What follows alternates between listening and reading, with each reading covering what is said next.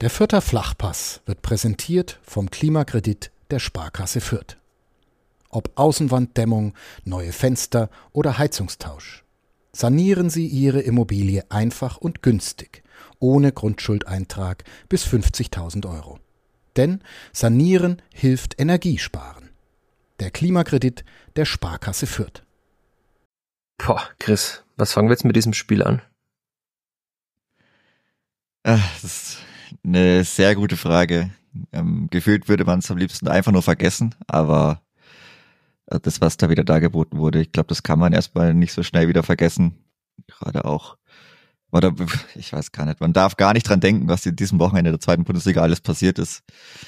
Man fährt da mit zu viel Hoffnungen Samstag, ja, Nachmittag nach Karlsruhe und wird brutalst enttäuscht. Das ist schon hart. Brutalst enttäuscht, sagst du? Das hält auch noch an, oder? Wir nehmen jetzt am Sonntagabend auf. Ich glaube, die, die, Gefühlslage ist auch knapp 24 Stunden nach dem Spiel, jetzt 20 Stunden, sagen wir mal, nicht wirklich anders geworden, oder? Ja, gefühlt ist es noch schlimmer, wenn man dann noch die anderen äh, Ergebnisse sieht, also was der HSV wieder fabriziert hat. Die ganze, also Top 7 hat, haben alle nicht gewonnen. Man hätte auf alle zwei Punkte aufholen können. Also die, die, diese Chance, die man da vergeben hat und dann auch noch die Art und Weise, wie man so eine Chance vergibt, also das ist schon, das ist einfach nur brutal. Was ist denn da schlimmer? Das Wie oder das Das? Ich schwank noch ein das bisschen, ich bin ja ganz unschlüssig. Beides super hart, also das war, ich glaube, Nee, das kann man ja einfach so sagen. Also eine bessere Steilvorlage wird es fast nicht mehr geben. Dass man auf so viele, also auf alle Mannschaften aufholen kann, das kann ich mir kaum vorstellen, dass das nochmal so passiert, dass da wirklich gar niemand dreifach punktet aus den Top 7. Das ist schon hart. Und das dann noch so liegen zu lassen, mit minus vier aus dem Spiel rauszugehen, sich also gar nichts zu zeigen, ich weiß nicht, man hatte auch äh, irgendwie eine gute, also ich weiß nicht, im Gästeblock war ich auch eine ganz gute Energie, es waren einige Leute dabei, es gab eine schöne Choreo, aber also auch noch für Samstagabend, da ich das dann noch so viele Leute zuschauen konnten, war das schon peinlich. Peinlich, sagst du. Ähm, ich habe mir eine These aufstehen von Stefan Leitl. Damals nach dem 0-4 gegen Darmstadt im Aufstiegsjahr hat er mal gesagt, eine Spitzenmannschaft verliert nicht 0 zu 4. Da musste ich jetzt äh, heute sehr oft dran denken. Ist das Clipboard jetzt noch eine Spitzenmannschaft oder haben wir sie einfach zu voreilig zu einer solchen gemacht? Denn tabellarisch ist es ja immer noch wieder. Es ist ja eigentlich gar nichts passiert. Ja, naja, na also, also jetzt nicht, aber wenn man vier von fünf Spiele verliert, hm, jetzt auch die Art und Weise, also auch davor war es ja nicht so sonderlich gut. Also das sehe ich jetzt nicht unbedingt, dass jetzt Hannover so gut war und auch äh, gerade auch Hertha war jetzt auch nicht so gut.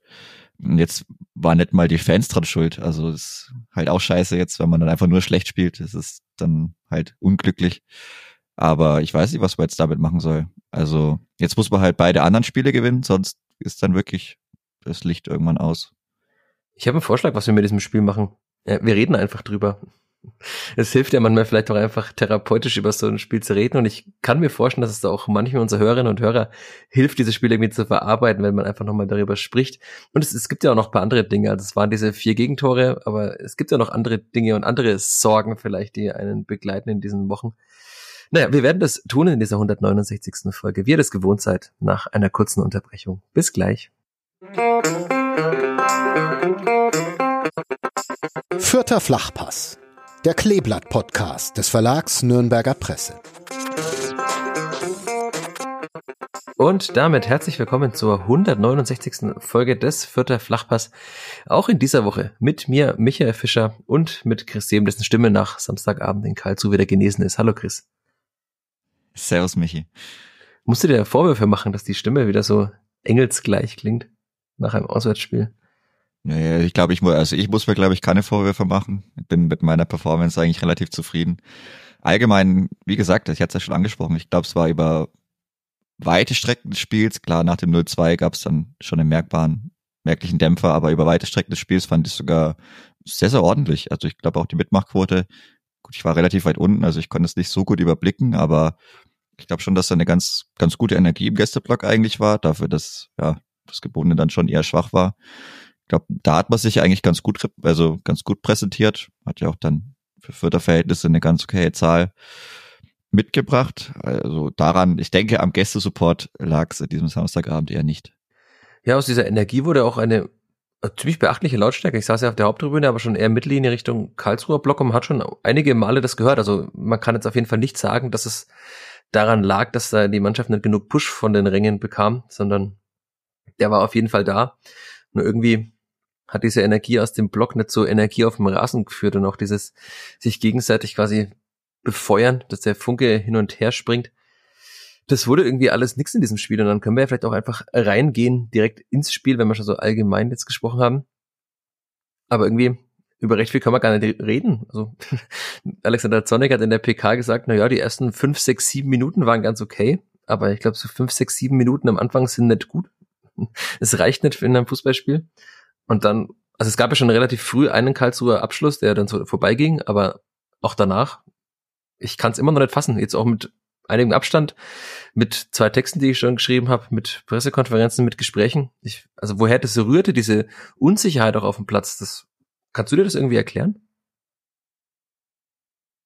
Nee, also dafür hat es ja dann viel zu früh begonnen und es gab ja auch gar kein Ende mehr. Also ich habe mich stark erinnert, also erinnert gefühlt an dieses Spiel vor wirklich gefühlt einem Jahr und zwei Wochen oder so. Da war es noch deutlich kälter, das war noch unangenehmer, aber da stand ich auch einfach im Block, habe mir gedacht, man hört's denn auf oder man wird's denn mal wieder besser. Also, aber da war es ja schon mal relativ ein bisschen früh. besser.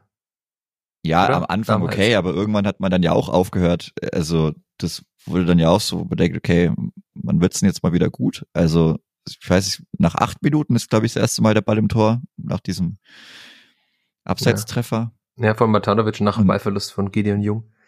Über den wir vielleicht auch nochmal reden müssen. nee, über der, danach gab es dann nochmal direkt einen, einen, freien Schuss von Matanovic, glaube ich, relativ bald darauf und, und es wurde ja einfach nie besser. Also man hatte gar keinen Zugriff in der Defensive. Das also Zweikampf, ich weiß nicht, kann man Zweikampfverhalten bemängeln, wenn man gar nicht in Zweikämpfe geht? Das ist vielleicht eine philosophische, eine philosophische Frage. Äh, also dann vielleicht ist es wieder, ja, die Haltung, wie ich, wie ich ans Verteidigen gehe, aber man wurde ja auch teilweise, ich das weiß ja auch mit dem Kopf, also die Aufteilung, wo man, wo man steht, wie man sich zum Gegner in den Raum orientiert. Man, dann war man oft viel zu ballorientiert. Ich glaube, so ist dann ja auch das Gegentreffer entstanden auf der Seite, den man ja auch wieder so viele Sekunden vorher dann riecht, weil, keine Ahnung, zwei Leute gehen auf den Ballführenden drauf, der andere, der wartet halt, Ball wird zurückgelegt und der Gegner kann zählen ruhig flanken. Also, das war einfach, es war wirklich teilweise schlimm mit anzuschauen, weil man einfach nur gehofft, darauf gewartet hat, dass man irgendwie defensiv einen Zugriff bekommt. Aber. Aber den hat man nie bekommen? Den hat man nie bekommen. Nein, also das wurde ja nie besser, muss ja wirklich sagen. Also, dass es da nur 1-0 steht zur Halbzeit, war ja schon krass aus vierter Sicht. Also zumindest aus meinem Empfinden heraus. Ja, das also, war, glaube ich, der größte Erfolg in dieser ersten Halbzeit nach dem ersten ja. Schuss aufs Tor von Branimir Gotha. In der 45. Auch das ist ja äh, sehr bezeichnend, dass man einfach 45 Minuten lang nicht aufs Tor schießt. Es gab einen Abschluss von Tim Lemperle relativ früh. Der hat aber schon eher so in den angedeuteten Ober, oberen Teil, Oberrang des der Karlsruher Fankurve geschossen. Also der war, ging sehr weit drüber. Dann wirklich der erste Schuss aufs Tor, Branimir Gotha, dieser Freistoß in der 45. der jetzt auch nicht wirklich gefährlich war. Also man hat Davis irgendwie komisch abprallen lassen und dann nochmal ein Schuss von Robert Wagner, aber das war's. Und auf der anderen Seite hat es ja gefühlt ständig lichterloh gebrannt und dann, dass da wirklich nur ein Gegentor dabei rumkam, war ja dann wirklich schon gut aus vierter Sicht und hätte er vielleicht auch dazu führen können, dass man in der zweiten Halbzeit nochmal rankommt, aber auch das blieb ja aus. Aber ich würde mhm. noch ganz kurz äh, gern bei diesem 0-1 bleiben. Wir haben es jetzt kurz besprochen, aber äh, der Vollständigkeit halber, wir sind dafür bekannt, die Gegentore auch zu sezieren quasi, wenn wir eine Videoanalyse machen würden für unsere Hörerinnen und Hörer, die es nur hören können, leider. Also dieses Standbild, das du mir auch nochmal geschickt hast vor der Aufnahme, das tut schon irgendwie weh, auch beim Zuschauen, oder? Also der Asta stürzt auf einen Karlsruher und Gideon Jung steht einfach mit in Hocke, wie wenn er gerade äh, beim Skispringen in Zakupane, oder wo wird noch Ski gesprungen, Chris, du bist der Wintersportfan? Wo wird gerade noch Ski gesprungen? Ich glaube, Skispringen ist doch ziemlich durch. Weiß ob noch Skiflug-WM oder so in Polen eventuell. Ah, das ist schwach. Du musst doch wissen, wo noch. Da bin ich jetzt momentan. Ja, Moment. Aber ich verzeih's dir nach diesem äh, äh, nüchternen Samstagabend. Auf jeden Fall steht, geht ein Junge so, wie wenn er so gleich kurz vorm Absprung wäre, also nicht, nicht ganz tief genug, aber ganz komisch in der Hocke irgendwie da. Und aber halt auch, wie gesagt, ballorientiert, also er schaut auf den Karlsruher genauso wie Asta.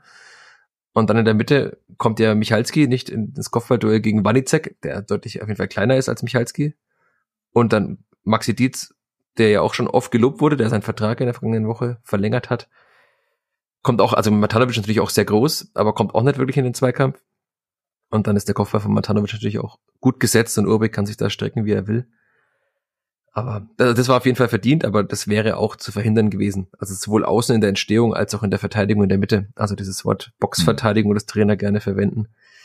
Die war da auf jeden Fall nicht gut und das, auch das hat mich schon erinnert gefühlt an diese schlechten Auswärtsspiele, wo irgendwie halt irgendwie man keinerlei Zugriff bekommen hat und irgendwie auch die, wie gesagt hast, die Haltung zum Verteidigen auch nicht da war. Also für alle philosophischen Fragen bräuchten wir jetzt so einen Thomas Gretlein. Wir sollen jetzt oft über den Club reden, aber vielleicht gibt es ja auch einen Fußballphilosophen in Fürth, der uns das erklären kann. Aber Rückmeldungen gerne. Ich habe ja auch äh, gehört, Grüße an der Stelle an einen Hörer, der Deutschlehrer ist, ähm, der jetzt noch 60 Deutschtests äh, korrigieren muss. Naja, vielleicht kannst du uns auch die philosophische Frage beantworten, die Chris vorhin aufgeworfen hat. Aber dann war Pause. Es stand 0 zu 1. Und in der Halbzeit, ich habe dir schon geschrieben, haben sich äh, Lukas Petkov und Marco Mayhofer warm gemacht. Hättest du genau mit diesen beiden Wechseln gerechnet?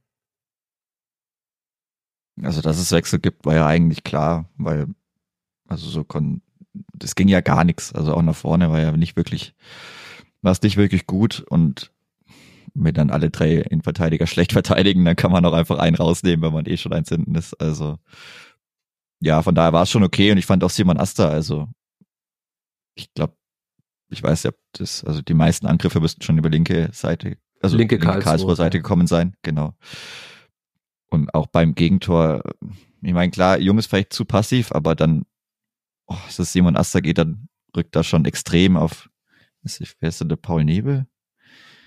Kann, Kann sein, ja, aber die Flanke sein. kam dann von Herold, also von den Positionen könnte von es Nebel genau. gewesen sein, ja. Also rückt, da war ja gar keiner beim Flanken. Ja, aber da müsste halt der Außenverteidiger stehen, ne? Für außen. Ja, theoretisch eigentlich schon. Also, und wenn man dann zwei gegen eins auf den, wenn es Paul Nebel war, Paul Nebel draufläuft, dann muss man da schon entweder mehr Druck machen oder zumindest, also man muss auf jeden Fall besser stören und nicht, dass er den Ball so easy zurücklegen kann, dass dann der Herold da so easy reinflanken kann. Also das darf halt nicht passieren. Auch so, ich glaube, Asta war da einmal noch nicht ausgeschwanzt, aber ich glaube, da war es war so eine kleine ja, Gewichtsverlagerung, die auch nicht so super gut funktioniert hat. Und also auf seiner Seite hat es schon öfter mal gebrannt. Von daher war das dann vielleicht auch klar, dass man da versucht, ja, wenn man schon auf Viererkette umstellt, dass man dann noch den Viererkettenverteidiger Marco Meyerhöfer reinholt, zumal ja Simon jetzt auch keinen super Tag hatte. Also ja, war alles sehr verständlich. Müssen wir bei Simon Aster auch ein bisschen darüber reden, dass man, also Alexander Zornig hat danach ja gesagt, dass man manchem Spieler schon anmerkt, dass sie jetzt eine lange Runde in den Beinen haben, war die Formulierung. Auch bei ihm merkt man das, glaube ich, mittlerweile. Ne? Also auch im, im Derby war es ja schon nicht so ja, gut. Kommt nimmer so viel, ja. ja. Das ist die rechte Seite funktioniert nicht mehr, nicht mehr ganz so gut, leider. Das stimmt schon. Und dann kam aber auch noch Lukas Petkov für Gideon Jung, also konnte man verstehen. Ich hätte aber gedacht, dass er Tim Lemperle auswechselt, weil der, also wirkt er auf mich sehr benommen nach diesem Kopftreffer schon von Baumut mit den, also mit den Stollen gegen den Kopf. Und war ja wirklich auch kein gutes Spiel von ihm. Und, aber offenbar wollte Alexander Zorniger immer noch nicht verzichten auf diese läuferischen Qualitäten, von denen ja Stefan Kleine Heißmann in der PK auch nochmal vor dem Spiel äh, hingewiesen hat. Das der Vollständigkeit halber äh, bringe ich diese Aussage mal hier rein, dass das heißt, wir würden das nicht aufnehmen. Das war ja der große Wunsch des Co-Trainers. Grüße an der Stelle. Dass äh, auch Tim Lemperle einmal gelobt wird. Ich weiß nicht, ob man ihn nach diesem Spiel jetzt loben muss, aber vielleicht war es einfach nur blödes Timing. Aber also hätte ich damit gerechnet, aber gut, Gideon Jung konnte man rausnehmen. Zornig hat es auch erklärt hinterher, dass er einfach einen Mittelfeldspieler mehr haben wollte, was wir auch schon oft besprochen haben, dass halt in diese nach mit einer Dreiecke dann im Mittelfeld immer ein Mittelfeldspieler fehlt und man halt mit einem 4-4-2 einfach einen Mittelfeldspieler mehr hat.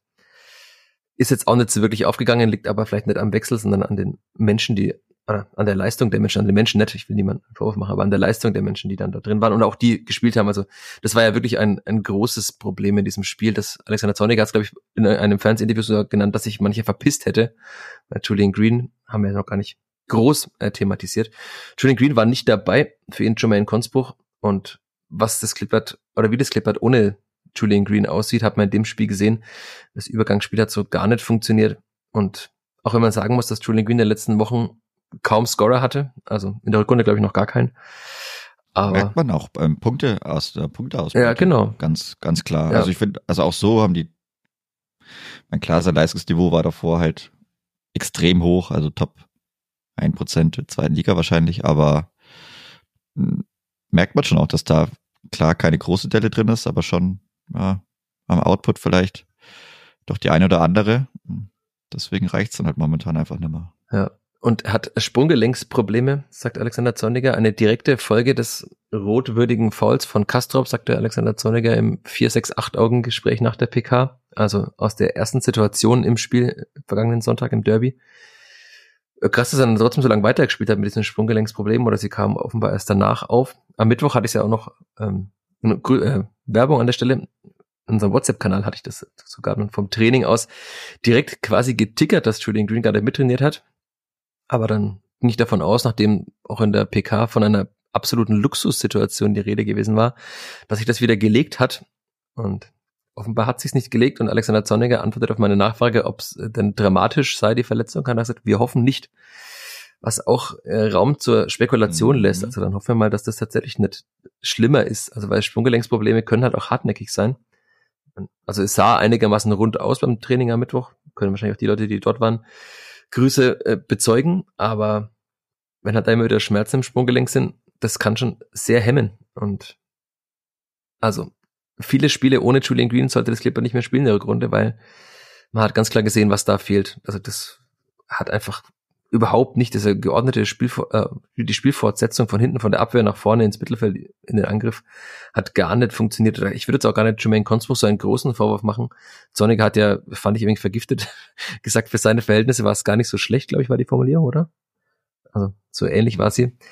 Aber also das, dass jemand, der jetzt am zweiten Startelf spielt in dieser Saison, den vielleicht besten Spieler der Mannschaft ersetzen muss, jetzt nicht glänzen kann, ist klar. Ich fand, er hat trotzdem einige kleinere gute Aktionen. Es gab da ja schon Diskussionen auf Facebook, weil ich in der Einzelkritik Jermaine Consbuch eine Note 4 gegeben habe und derjenige war überzeugt, dass es eine 6 war. Also das, das sehe ich nicht, dass es eine 6 war. Also es war in einer schwachen Mannschaft war es jetzt nicht berauschend, aber ich fand es jetzt auch nicht so schlecht. Oder habe ich da was ganz falsch gesehen?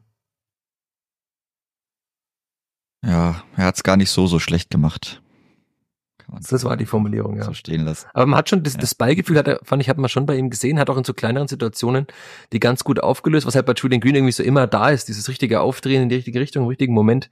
Hm. Auch die, die Zweikampfstärke bei Julian Green, das vergisst man ja auch ein bisschen so, also war oftmals auch so ein bisschen verschrien als so ein schöner Spieler.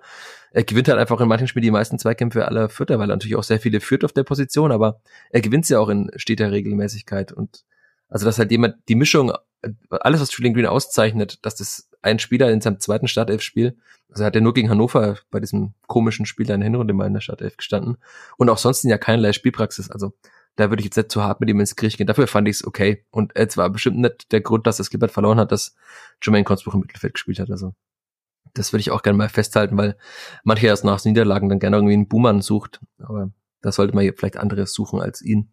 Denn das würde eben nicht gerecht dem armen Jermaine. Ja.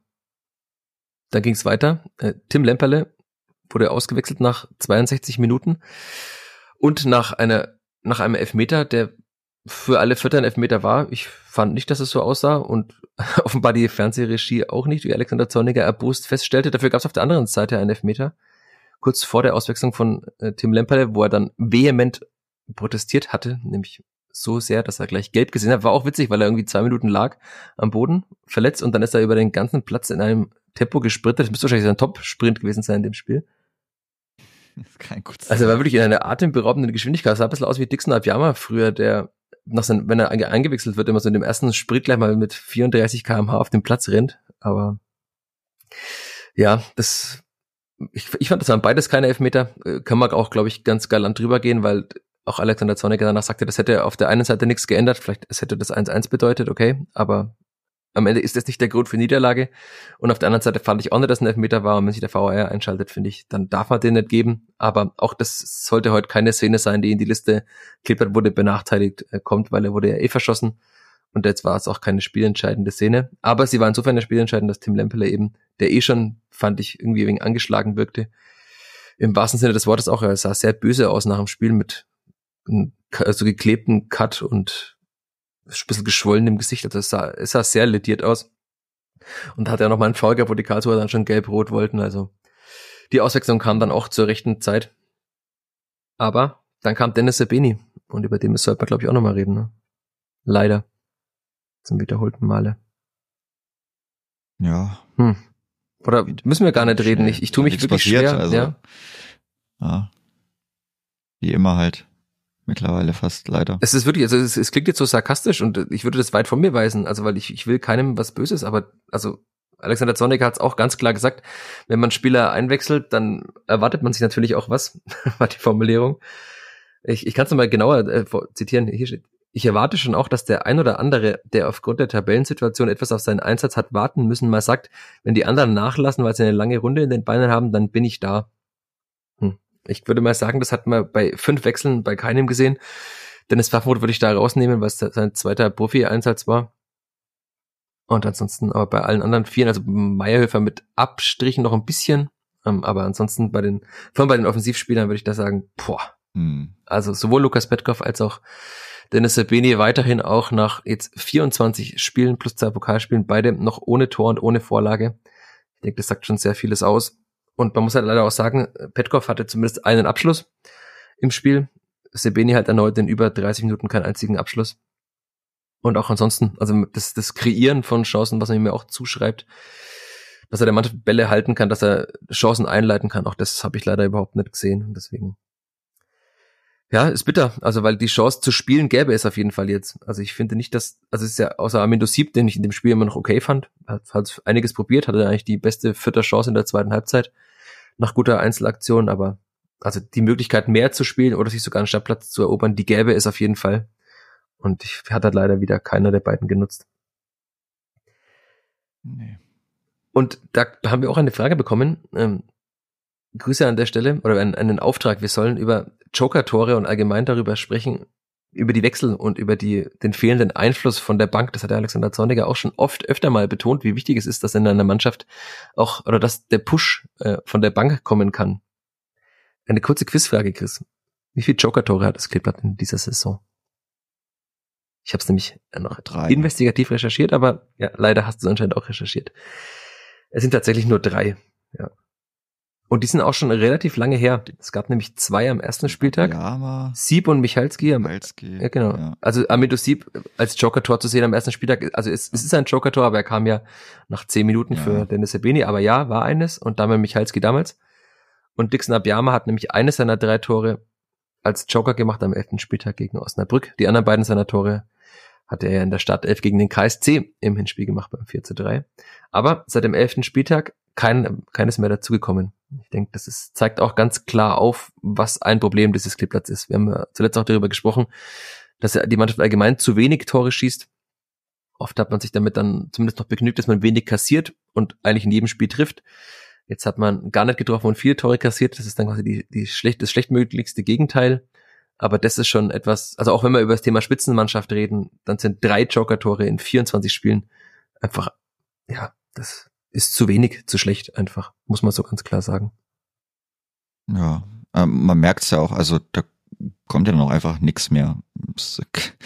Oder oft, also da wiederhol, wiederholen wir uns ja dann auch Woche für Woche, dass entweder man hat's vorher schon und sie jetzt dann ab, aber da noch irgendwas drehen zu wollen über die Joker, ist ja auch nicht nur, das ist ja dann auch eine Sache, da bestätigt die Statistik ja auch das Gefühl, glaube ich. Ja, das ist ja das Gute an Statistiken, Ja, wenn sie die gefühlte Wahrheit dann einfach auch zu einer wirklichen Wahrheit machen.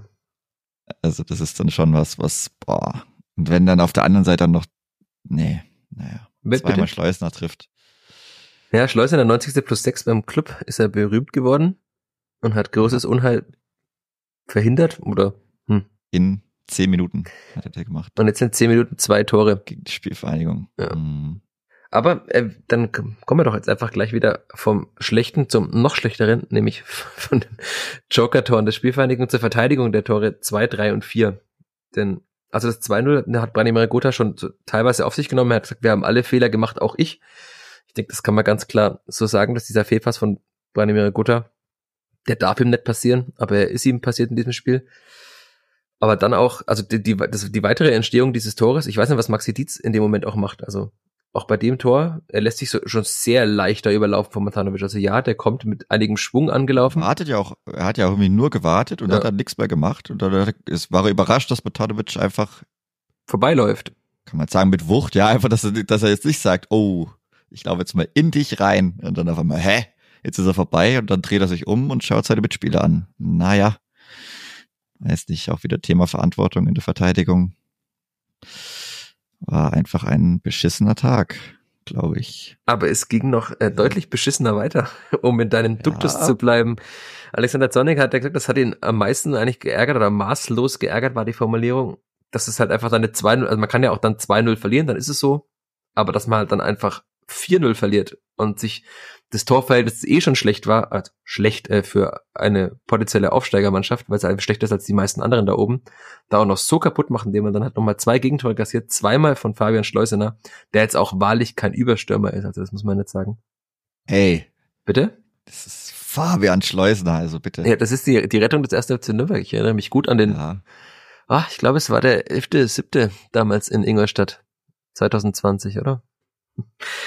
Das werden alle, die mit dem ersten FC Nürnberg leiten, äh, besser wissen, aber ja, damit ist er für immer im Gedächtnis geblieben, auch bei mir. Und jetzt hat er halt eben auch noch einen Platz in meinem Gedächtnis. Er lebt mietfrei in meinem Kopf, nämlich mit zwei Toren da. Und also auch da dieses 0-3, ich habe es mir, glaube ich, ich weiß nicht, ob 15 Mal reicht, angeschaut und es wurde mit jedem Mal skurriler, diese Szene zu sehen. Also allein schon die Entstehung, dass man im Mittelfeld wieder keinerlei Zugriff bekommt, auch am Strafraum nicht, dass dann Karlsruhe einfach bis zur Grundlinie durchlaufen kann.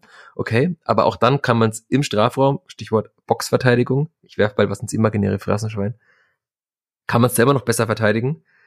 Aber, also wir haben gerade über Lukas Petkov gesprochen ich weiß nicht, was er macht in dem Moment. Er steht er nahe bei Schleusener und bewegt sich dann aber von Schleusener weg und deckt Haddadi gefühlt und stellt sich so halb vor Haddadi und Schleusener steht komplett frei und dann stehen zwei Vierter und Haddadi dreht sich leicht in den Schuss rein.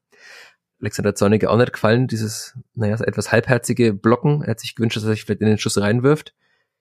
Nicht passiert, deswegen ist der Ball von Haddadis Rücken auch ins Tor gerollt, aber also wer kann, schaut euch nochmal das 13-0 an. Ich ich bin ratlos, was Lukas Petkov da machen wollte, weil er einfach vom Spieler, der frei steht, weggeht und seinen eigenen Mitspieler deckt. Ja. Ich weiß es nicht. Stichwort vielleicht einfach schwierig, damit es auch in diesem Podcast mal wieder gefallen ist für alle, die ein Bingo machen. Dürft ihr jetzt hiermit ganz laut ankreuzen. Bingo. Und dann war es immer noch nicht vorbei. Das war das 86. und 90. nochmal. Erneut keinerlei Zugriff, haben wir auch schon oft genannt in diesem Podcast heute. Aber diesmal über links. Auch da der eingewechselte Osama Haddadi kann die Flanke nicht verhindern. Der Ball rutscht durch und Maxi Dietz kommt zu spät gegen Schleusener und beschwert sich dann bei seinen Mitspielern. Äh, auch da weiß ich nicht warum. Also hätte man ihn vielleicht fragen müssen, wäre wahrscheinlich keine allzu gute Unterhaltung geworden direkt nach dem Spiel, weil er auch ein sehr emotionaler Spieler ist. Aber da hat man dann auch wieder gesehen, dass er zwar auch ein Shootingstar, wie ihn ja Alexander Zorniger mal genannt hat, der zweiten Liga auch noch viel lernen muss. Also auch da, Dietz im Passspiel war wieder gut. Er hat einiges versucht. Er spielt auch gute Bälle teilweise nach vorne, wenn es die Anspielstationen gibt es hätte, glaube ich, auch niemand mit dieser Entwicklung gerechnet, die er vollbringt, aber halt, er war einfach bei drei von vier Gegentoren insofern beteiligt, dass er den entscheidenden Zweikampf verliert. Und dann darf er nicht die Schuld bei irgendwem anders suchen, sondern dann muss er die bei sich suchen. Ich denke mal, das macht er dann auch, wenn er das mal nochmal in aller Ruhe sieht, wenn die Emotionen etwas abgekühlt sind. Aber das ist halt auch einer der Gründe für dieses 0-4. Also man kann das in der Entstehung alles besser verteidigen, aber man kann es halt auch einfach direkt in der, im, also direkt vor der Torerzielung verteidigen. Und dann sind wir halt tatsächlich wieder beim Punkt Haltung, den Alexander Zorniger schon oft angesprochen hat. Der Haltung oder diese, dieser Wille, diese Gier, einfach unbedingt das eigene Tor zu verteidigen. Das war ja so die Begründung für diese vielen zu Null Spiele. Und die habe ich halt da einfach leider gar nicht gesehen. Ja, dann stand es 0-4. Um, was nicht wann es war, 22 Uhr 25 oder so, hat der Schiedsrichter Dr. Robin Braun alle erlöst. Und die Karlsruher durften weiter feiern. Und Branimir Gotha sagte, für ihn war dieses Spiel, äh, dieses Ergebnis viel zu hoch. Chris, wir hatten es schon kurz im Vorgespräch, aber ich glaube, also der These kann man nicht unbedingt zustimmen, dass es zu hoch war. Also sowohl nach der gefühlten Wahrnehmung, aber halt auch nach den Statistiken nicht. Ne? Also ich weiß nicht, wie viele klare und freie Torchancen KSC sonst noch hatte, aber man sich, kann man auch locker Sex fressen in dem Spiel, glaube ich. Und da kann man sich dann wahrscheinlich auch nicht beschweren. Also es ging 14-0 aus, es gab 3,0. Was gehalten, ja. aber ja, also auch Warnizek kann ja direkt nach dem, nach Wiederanpfiff komplett frei. Den Ball, ja. ja. komplett frei, auch ganz komisch eigentlich, Marvin Warnizek. Super Spieler, aber vergibt das Ding und danach noch den Elfmeter. Dass sie auch gefragt haben, was an dem Tag los war, aber äh, Matalovic in der ersten Halbzeit kann schon mehr Tore schießen. Warnizek das Ding plus den Elfmeter noch versemmelt. Also allein das sind ja easy nochmal zwei Tore, die da noch oben drauf kommen können. Also ich fand, mit vier Toren waren wir dann eigentlich noch gut bedient. Ja, also auch die Statistiken sind ja so, dass es, also laut offiziellen Bundesliga-Statistiken sind es 3,0 Expected Goals. Wenn man davon ausgeht, dass man dann dort, die meistens dann doch ein bisschen überperformt, ist das okay. Ähm, expected Goals on Target, also die die Torwahrscheinlichkeit aus den Schüssen, die aufs Tor kamen, war bei 3,6. Ja, da ist ein Elfmeter dabei, der manuell mit 0,7 ungefähr eingeht. Aber trotzdem, also das ist jetzt nicht so, dass es, dass sie aus einem, aus zwei Chancen vier Tore gefühlt gemacht haben, sondern wie du sagst, da gab es in der ersten Halbzeit schon genug Chancen, hat mir auch schon angesprochen vorhin, dass es zur Pause schon zwei oder drei 0 stehen kann. Und auch dann später im Spiel gab es nochmal mehr Chancen. Also so blöd das klingt, aber wenn man 4-0 verliert, dann ich fand nicht, dass es zu hoch war. Also es war am Ende dann einfach auch verdient, nee. angesichts der Chancenqualität und auch angesichts des Spielverlaufs. Also weil die Null auf vierter Seite war auch verdient, muss man auch leider so sagen, weil es kam ja einfach gar nichts mehr. Ja. Hm. Krass. Das ist schon krass. Also damit hatte ich nicht gerechnet mit diesem Spiel und ich glaube, damit hatten wenige gerechnet. Nee, aber oh, dass das einfach genau wieder so passiert wie vor einem Jahr nach dem Derby-Sieg und dann fährt man nach Karlsruhe. Gut, letztes Jahr waren vielleicht weniger Leute dabei, aber ich, stehst du wieder da und denkst, es kann, es kann nicht wahr sein. Und gerade wenn man es auf vorm Spiel dann auch die Leute ja schon, oder das auch schon immer so rumging, ja, das ist wieder gleiche Ansetzung.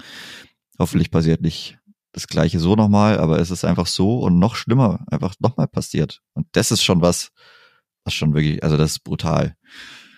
War das die Cantina-Band? Also, den gleichen Scheiß noch einmal. Das war wirklich, also sie haben es so gemacht und noch, noch mal schlimmer. Also das ist, also ich weiß, ich weiß wirklich nicht, wie man auch damit umgehen soll. Also da muss es jetzt, das wird brutal hart. Oder hoffentlich wird es brutal hart in der Analyse, auch innerhalb des Teams, weil, also wir tun auch alle Leute leid, die halt mit dabei waren, also so halb zumindest. Nee, man muss ja dann trotzdem auch ja. sehen, dass es halt tausende Menschen waren und ja, es sind dann halt nur, nur 250 Kilometer, aber wenn das jetzt auch 500 Kilometer an einem Samstagabend. Ähm, du weißt es, ich weiß es auch, wie spät man da auch nach Hause kommt. Also klar, für mich ist es der Job, aber trotzdem, wenn man halt dann irgendwie um zwei nach Hause kommt oder mit dem Bus vielleicht noch ein bisschen später, nach so dem Spiel zweifelt man wahrscheinlich schon mal kurz auch an sich und an dem, was man da eigentlich in seinem Leben so macht. Aber 20 Euro Parkgebühren innerhalb von einem Jahr nur in Karlsruhe gelassen für, für die beiden Spiele. Also das ist, das ist schon brutal. Ja, und nochmal 18 Euro Stehplatz, oder? Wie viel? 18, ja, acht, ja, genau, Tageskasse dann 18 Euro Stehplatz nochmal jeweils. Äh, ja, sportlich. Äh, das hat wirklich äh, keinen Spaß gemacht. Also, ja. also ich fand, wie gesagt, so im Blog und so war es schon eigentlich ganz cool. Also auch schön, dass es dann rauskam. Aber ich, ich weiß auch gar nicht, wie man jetzt damit wieder umgehen soll. Also ich habe jetzt auch danach, weiß nicht, war nicht so zufrieden mit der Leistung. Andere vielleicht schon. Ja, das wäre noch ein Punkt, der auf meiner langen Liste steht, die wir vielleicht noch ein bisschen abarbeiten müssen. Sehr viele Menschen auch sagen, passiert halt. Ähm, ich würde einfach gern festhalten, nein, sowas darf einfach nicht passieren. Also ja, es sind manchmal Spiele dabei, extrem, aber ja. diese, diese extreme Gefälle dann auch, ich habe ja in einem Text, der jetzt, der am Montag in den Zeitungen erscheint und auch auf nn.de, kleiner Werbeblock nochmal, äh, geschrieben, dass es ein, ein Rückfall in alte Zeiten war. Also weil sowohl die Haltung zu dem Ganzen, dieses Verteidigen, dass man auswärts einfach gefühlt gar nichts schafft, äh, äh keinerlei Torgefahr hat man besprochen, dass einfach wirklich nichts funktioniert auswärts. Das war wirklich so, so ein Rückfall halt in, in die Rückrunde der vergangenen Saison, wo man zu Hause oft dann, also meistens gewonnen hat und auswärts einfach so unerklärliche Auftritte hatte. Da, da gab es ja, gibt's ja quasi zu jedem unerklärlichen Auftritt ein schönes Zitat vom massiven Ausfall aller Systeme und so weiter. Aber, also das war ja quasi nochmal diese ganzen Spiele in einem zusammengefasst. Und dass man das halt nach einem, noch eineinhalb Jahren mit dem Trainer, wo man eigentlich dachte, dass man auf dem richtigen Weg ist, dann wieder so ein Spiel drin hat, kann ich mir nicht erklären. Ich denke, jeder, der diesen Podcast bis hierhin gehört hat, merkt doch, dass wir uns schwer tun, das irgendwie zu fassen, weil es ist, glaube ich, einfach nicht zu fassen. Und es ist wahrscheinlich wirklich auch einfach nur zu heilen, in großen An- und Abführungszeichen, wenn das ein klarer Weckruf nochmal für die Mannschaft ist, sich auf die Dinge zu besinnen, die sie auch stark gemacht haben. Nämlich das gute Verteidigen, diese Gier, das Tor zu verteidigen und halt dann einfach auch sich im Ballbesitz wieder mehr zu zeigen. Also das war ja auch in, bei vielen dieser schwachen Auswärtsspiele der vergangenen Saison ein Problem, dass man dann auch, dass alles sehr statisch wirkte, dass man irgendwie dann die langen Bälle geschlagen hat und dann halt die Postwenden zurückkam, weil da auch irgendwie niemand war, der sie sichern konnte oder niemand sie aufgesammelt hat. Ja, extrem, extrem schwierig. Und wenn wir jetzt dann auch auf diesen Februar blicken, klar, ich weiß, es war der zweite, dritte, an dem dieses Spiel in Karlsruhe war, aber trotzdem war es ja eigentlich das Ende des fußballerischen Februars, sagen wir es mal so. Der Februar begann nämlich in, auf St. Pauli am Millantor. Da war das Clippert auf Platz zwei. Klar, jetzt wir immer noch Fünfter, aber halt aus diesen fünf Spielen hat man einfach vier verloren. Und das ist, wir hatten es vorhin schon kurz angesprochen, aber muss man in der Deutlichkeit auch nochmal sagen. Also wir haben diese Formtabelle in den letzten Wochen und Monaten oft benannt und wie gut das Clip in dieser Formtabelle ist, auch wie gut es einfach war in diesem, nach diesem Derby, damals nach dem Hinspiel-Derby, in diesen vielen Spielen, oft oben dabei. Aber jetzt muss man halt sagen, wenn man auf die Formtabelle der letzten fünf Spiele schaut, gibt's genau eine Mannschaft, die schlechter ist als die Spielvereinigung. Chris, du darfst einmal raten, wer das ist. Boah, noch? Ja, es gibt eine Mannschaft. Die steht aber in der Tabelle dann auch zurecht, da wo sie steht. Und nein, jetzt nicht der VfL Osnabrück, weil der gewinnt ja neuerdings jede Woche. Äh, Rostock vielleicht? Genau, Hansa Rostock hat äh, nur zwei Punkte. Die waren aber, das habe ich auch, also. Wenn man Nee, 3-0 gegen den FCK Lautern. verliert, bei aller Also- Liebe, aber ja. Aber ich habe es auch, also auch davor schon vor dem, ich glaube Platz, Platzverweis gab's ja. Hm. Also wie einfach es wirklich für den ersten FC Kaiserslautern war, jedes Mal sich in den 16er rein zu kombinieren, in Rostock, wo man ja wirklich denkt, also die kommen einfach übers Verteidigen und da ist es dann eben schwer, im letzten Drittel da wirklich sehr weit zu kommen, aber also bei aller Liebe, aber da muss, da muss man gewinnen, weil das war wirklich sehr, sehr schlecht, was ich da gesehen habe.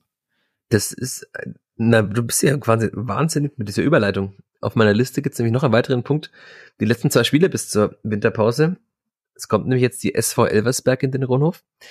Wir hatten letzte Woche schon genannt, jetzt wird es aber nochmal spannender, weil die SV Elversberg nämlich gegen den SVW in Wiesbaden überraschend deutlich verloren hat und jetzt dann schon auch nochmal Blick nach hinten werfen muss. Also gesichert sind die Elversberger noch nicht, würde ich mal sagen.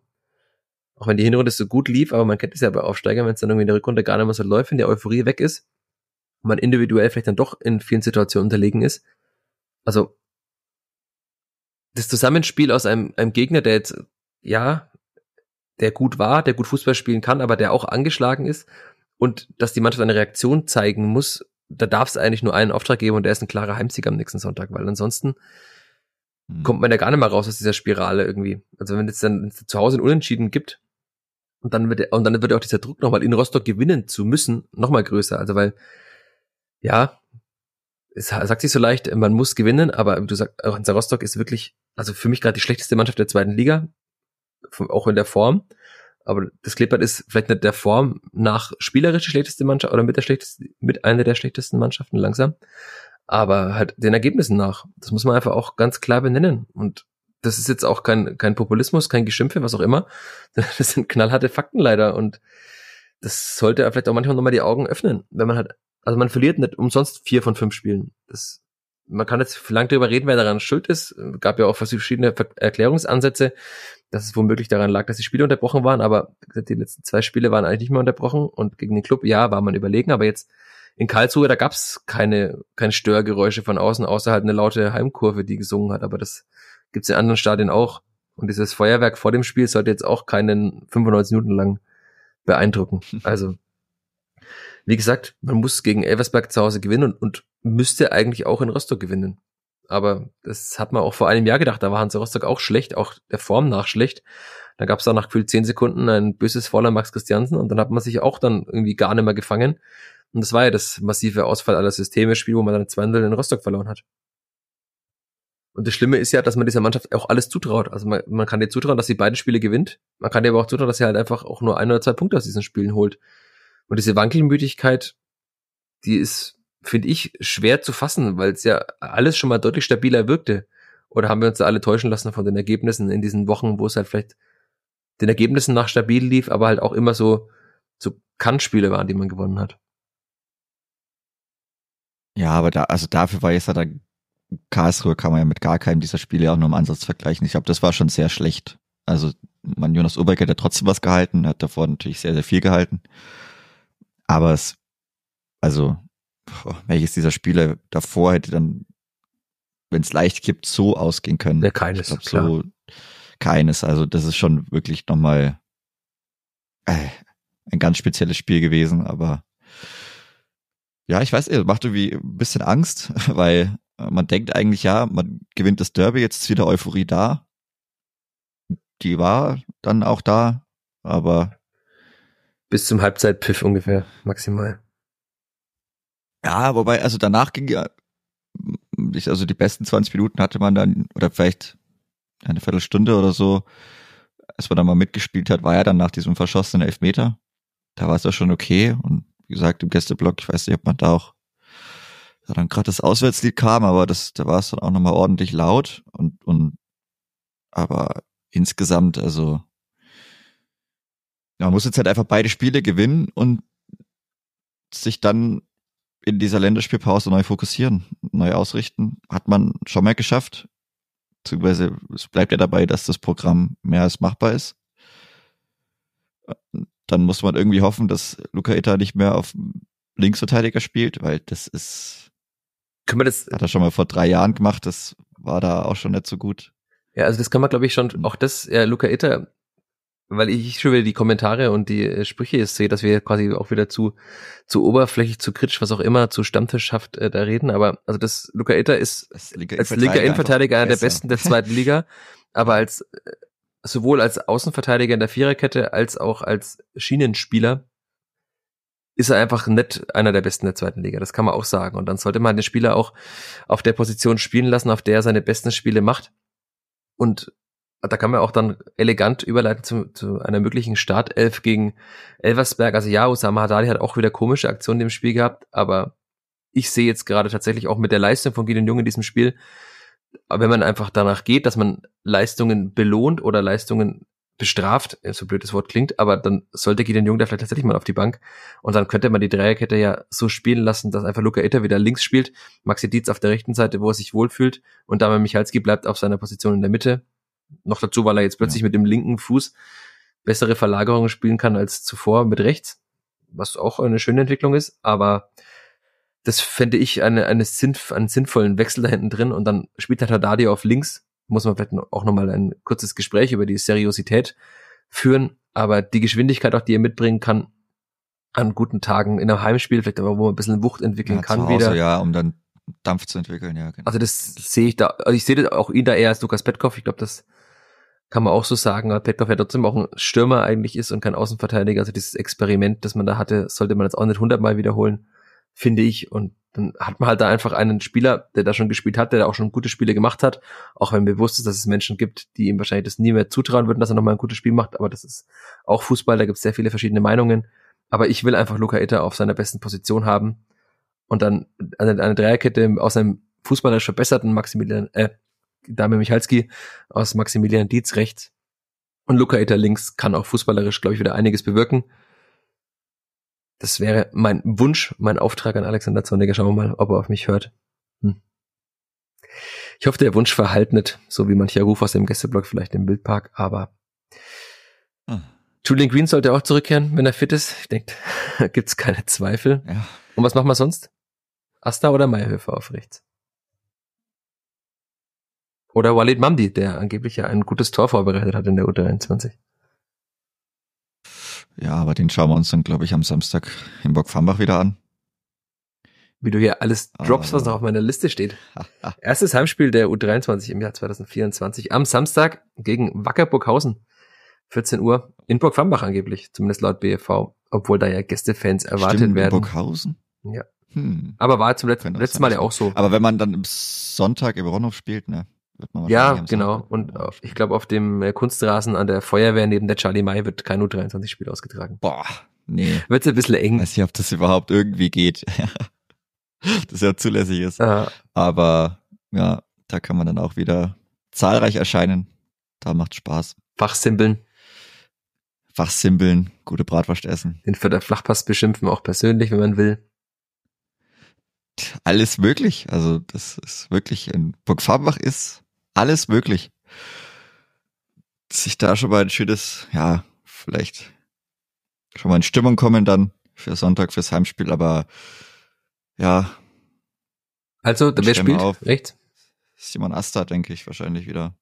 Auch aufgrund der also, Wucht.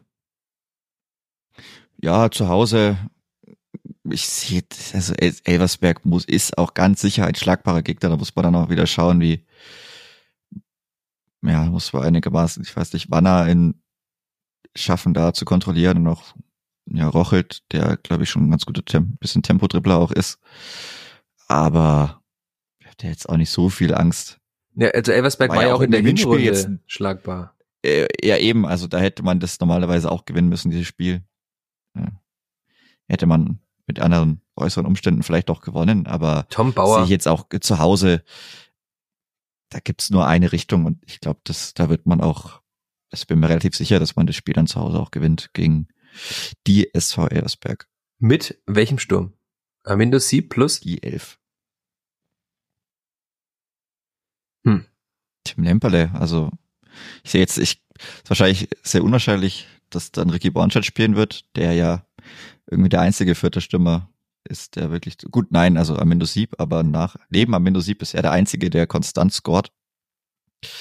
Normalerweise sollte das dann auch eigentlich reichen, wenn die anderen einfach gar keinen Impact aufs Spiel haben, aber ich, es sieht wohl eher danach aus, als sollte das nichts mehr werden.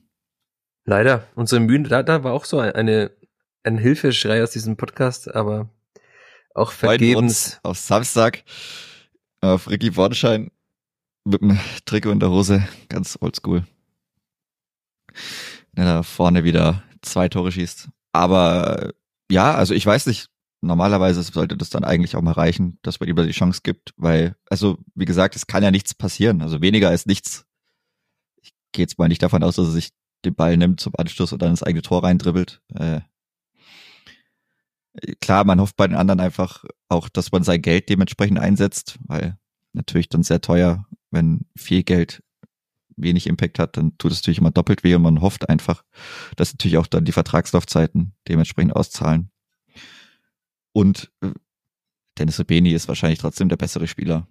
Ne, also das auf jeden der Fall. Fußballspieler, das ist unbestritten, aber dass er halt so gar nicht funktioniert und es jetzt mittlerweile März ist und auch in dieser Rückrunde nach der, jetzt kann man sich auch nicht mehr auf diese relativ gute Vorbereitung, also die wir ja auch angesprochen hatten, wo man da hofft, okay, Vielleicht kommt er da jetzt irgendwie rein, aber er, er hat ja gar keine, also das ist ja auch das, was mir so extrem wehtut, dass er einfach, er hat ja nicht mal Pech im Abschluss oder so, sondern er hat ja nicht mal einen Abschluss. Also ja, genau, er schießt also, da gar nicht aufs Tor.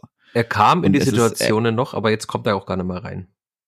Nee, das, wie gesagt, ja, am Anfang hat er mal da vielleicht auch was vergeben, aber er hat ja wirklich gar keine Schüsse mehr und er, er ist einfach und das wird auch immer so bleiben, als Torjäger geholt worden. Und da nehme ich seine Qualitäten als kreierender Stürmer vielleicht, die, die nehme ich da gerne noch mit, aber es ist eine primäre Aufgabe oder dass die, ja, den Part, den er übernehmen soll in der Mannschaft, der ihm zugedacht war, ist einfach, er wird ganz klar dieser Abschlussspieler, der da die Tore machen soll.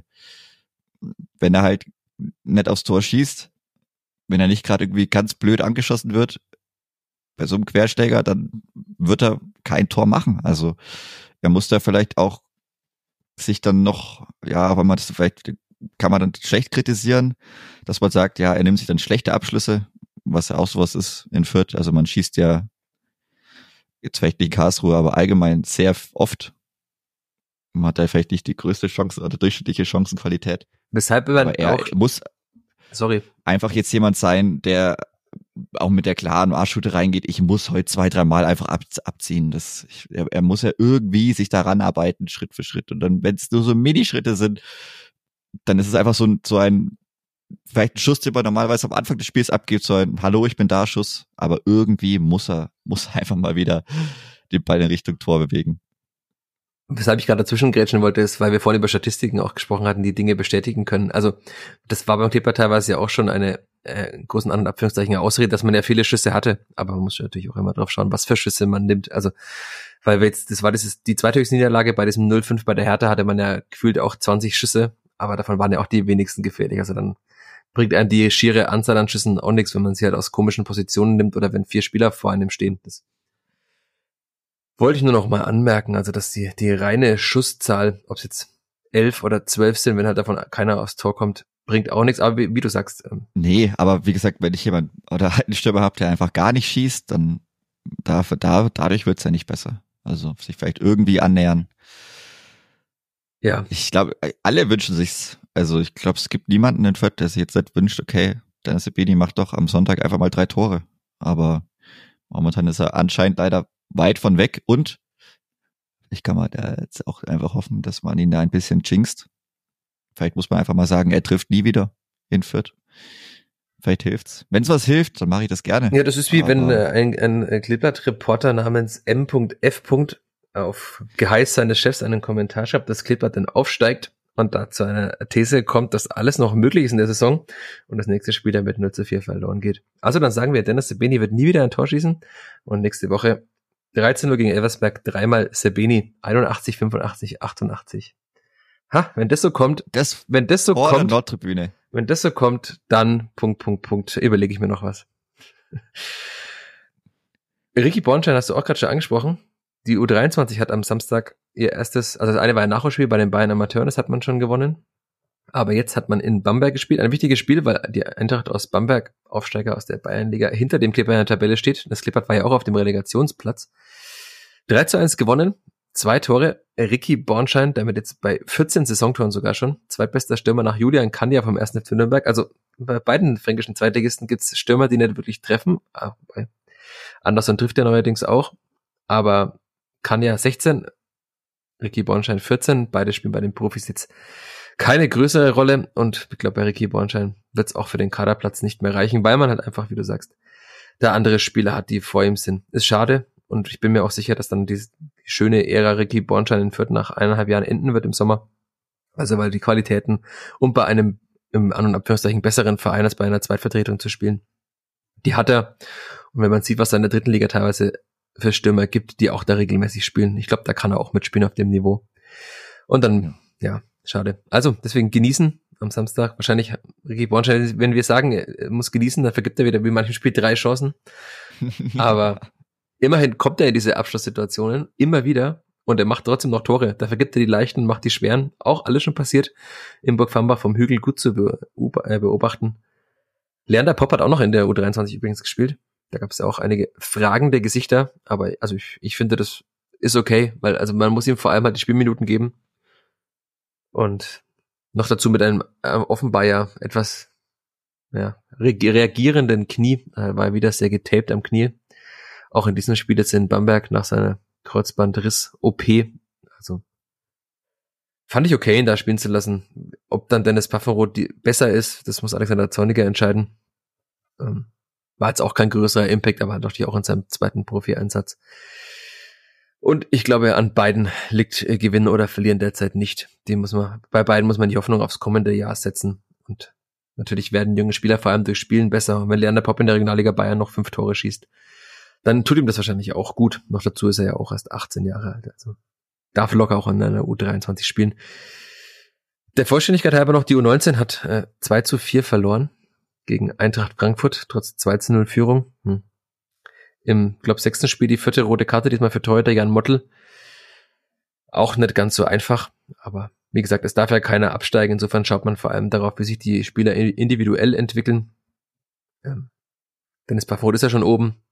Bei Adem Meri wird man es dann im kommenden Sommer sehen, wie er sich bei den Profis schlägt. Ansonsten alles weitere. Schaut euch gerne mal nur 19 Spiele an, dann könnt ihr euch ein eigenes Bild machen. Ich wollte nur der Vollständigkeit halber erwähnt haben, dass sie jetzt verloren haben bei der Eintracht, nachdem sie letzte Woche ja auch schon, wie hier erwähnt, gegen Heidenheim verloren haben. So, Chris, sind wir schon wieder bald bei einer Tennisball-esken ersten Halbzeit von 54 Minuten. Gibt's noch was? Haben wir irgendwas Wichtiges vergessen? Irgendwelche Anmerkungen von Hörerinnen und Hörern? Haben wir was Wichtiges vergessen?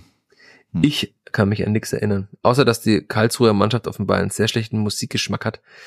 Wer die PK sich anhört, hört es teilweise sogar, während Alexander Zorniger spricht, hat nämlich der Zug keine Bremsen und ist demnach offenbar entgleist nebenan im Raum. Also das ist auch eine architektonische Meisterleistung, Meisterleistung, dass man die Kabine, wo die Mannschaft lauthals feiert, genau neben dem Pressekonferenzraum baut und dann einfach alles in bester Lautstärke wie im Bierzelt zu hören ist. Und wer als DJ der Zug hat keine Bremsen. Sarah Perket Amo, schönes Lied, aber nicht in dem Mix.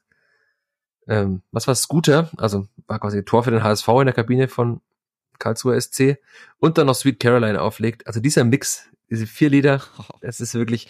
Der ist giftig. Das ist, der, der ist extrem giftig und das gehört eigentlich schon fast verboten. Also da gibt's ja Bundesverfassungsgericht in Karlsruhe, da reiche ich fußballerische Verfassungsbeschwerde ein gegen.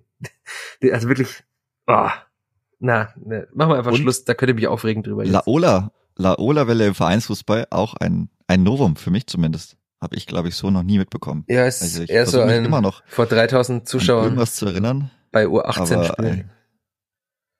Aber das irgendwie, ja, genau. Aber das im Vereins Profifußball habe ich, glaube ich, noch nicht erlebt. Ja, man erlebt auch manchmal was Neues. Die waren halt euphorisiert, die Karlsruher nach 2 14 0 Siegen. Ja, also die haben ja nochmal ihr Derby-Sieg gefeiert, das konnte ich verstehen, weil sie auswärts gewonnen haben und das dann zu Hause nochmal, haben wir dann auch eine ganz gute Kurve, dass sie das dann nochmal zelebriert haben. Das konnte ich verstehen, aber ja. Die hatten einen schönen Abend. Wir hatten keinen schönen Abend, sowohl du im Gästeburg als auch ich beim Arbeiten. Das einzig Schöne war, dass ich relativ früh meinen Spielbericht mit einer klaren Tendenz äh, in Richtung des Ergebnisses schreiben konnte und dann auch in der ab der 80. auf jeden Fall nicht mehr zweifeln musste, dass dieses Spiel vielleicht noch unentschieden ausgeht oder anderweitig. Man musste sich auch an den kleinen Dingen in großen An- Abführungszeichen erfreuen. Naja, damit würde ich sagen, machen wir Schluss für diese Woche. Reicht auch eine Stunde über dieses Spiel therapeutisch. Und dann sage ich danke dir, Chris. Ich habe wie immer zu danken. Und ich habe wie immer auch zu danken. Danke all euch Hörerinnen und Hörer da draußen für den Input, fürs Dabeibleiben und dann hören wir uns einfach nach dem 13-0 gegen Elversberg nach drei Toren von Dennis Hebeni. Ach so, wir dürfen das ja eigentlich gar nicht sagen. Naja. Nicht, nee, der schießt Kanz. Okay, wie auch immer. Der schießt Kanz mehr einfach. Zwischen Kanz und drei wird alles passieren. Und wie es war, hört ihr dann in der nächsten Folge des Wetterflachpass. Macht's gut, bis bald. Ade. Ciao, ciao. Mehr von uns gibt's auf nordbayern.de und nn.de.